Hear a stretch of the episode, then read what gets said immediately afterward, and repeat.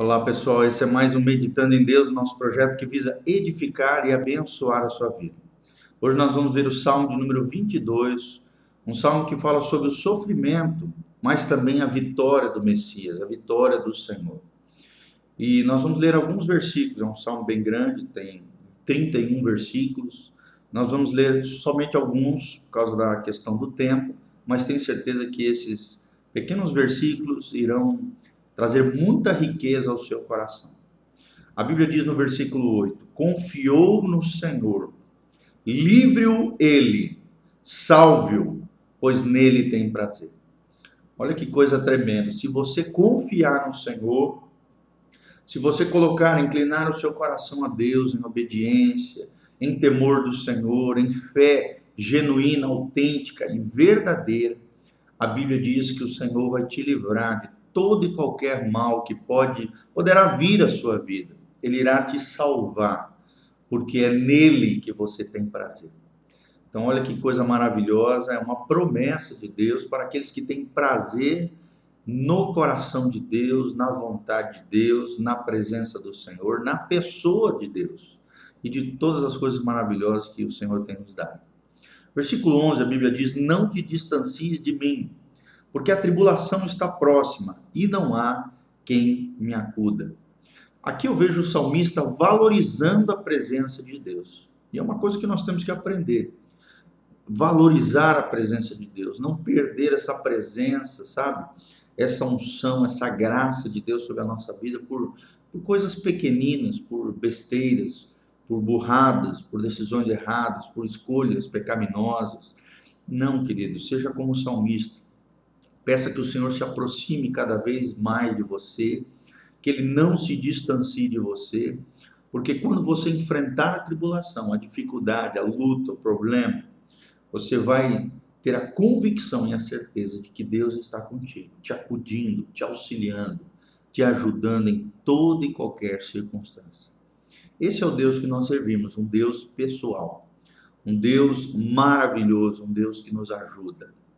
Versículo 23, a Bíblia diz: Vós que temeis o Senhor, louvai.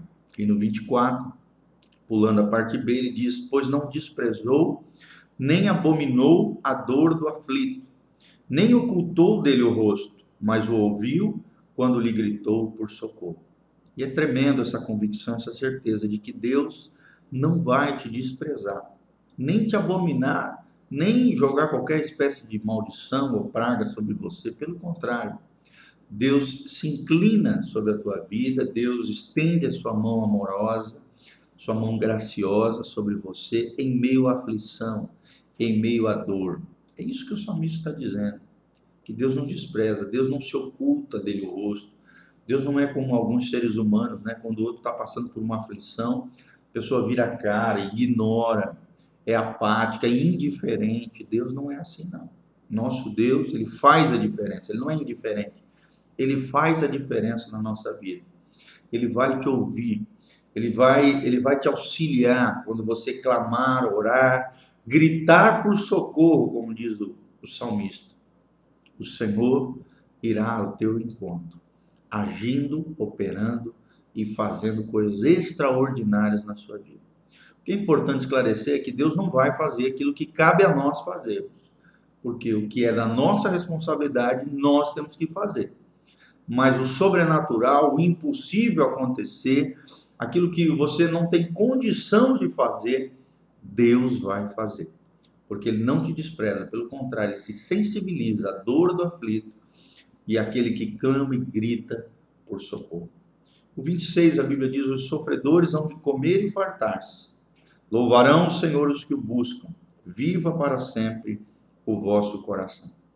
Então, por mais que você esteja vivendo um momento difícil na sua vida, de sofrimento, de dor, de aflição, às vezes procurando uma resposta e não encontra essa resposta, a resposta é o Senhor. O mundo tem crise, nós temos Cristo. E Cristo é a nossa resposta. É Ele quem irá nos consolar, nos ajudar, nos apoiar, através da Sua palavra, através dos irmãos em Cristo, através da igreja, nós iremos comer e nos fartar. Aqui está falando de alegria, de renovo, renovo das nossas forças, porque através da comida e da fartura é que nós nos alegramos, que nós renovamos a nossa força, podemos louvar o Senhor, porque buscamos o nosso Deus e sabemos que o Senhor vai viver para sempre no nosso coração. Essa é a certeza que nós temos no Senhor. E ao final, no versículo 30, o salmista terminando, ele diz: A posteridade o servirá. Falar-se-á do Senhor a geração vindoura. Ou seja, os nossos filhos irão servir ao Senhor, porque nós servimos ao Senhor.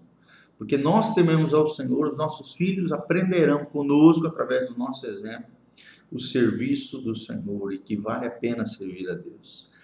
E o Senhor será levado como é, é um legado, o Evangelho irá é, ser pregado através da sua vida, da sua posteridade, dos seus filhos, de todos aqueles que você tiver contato, porque o Senhor é o teu Senhor, Ele te ajuda.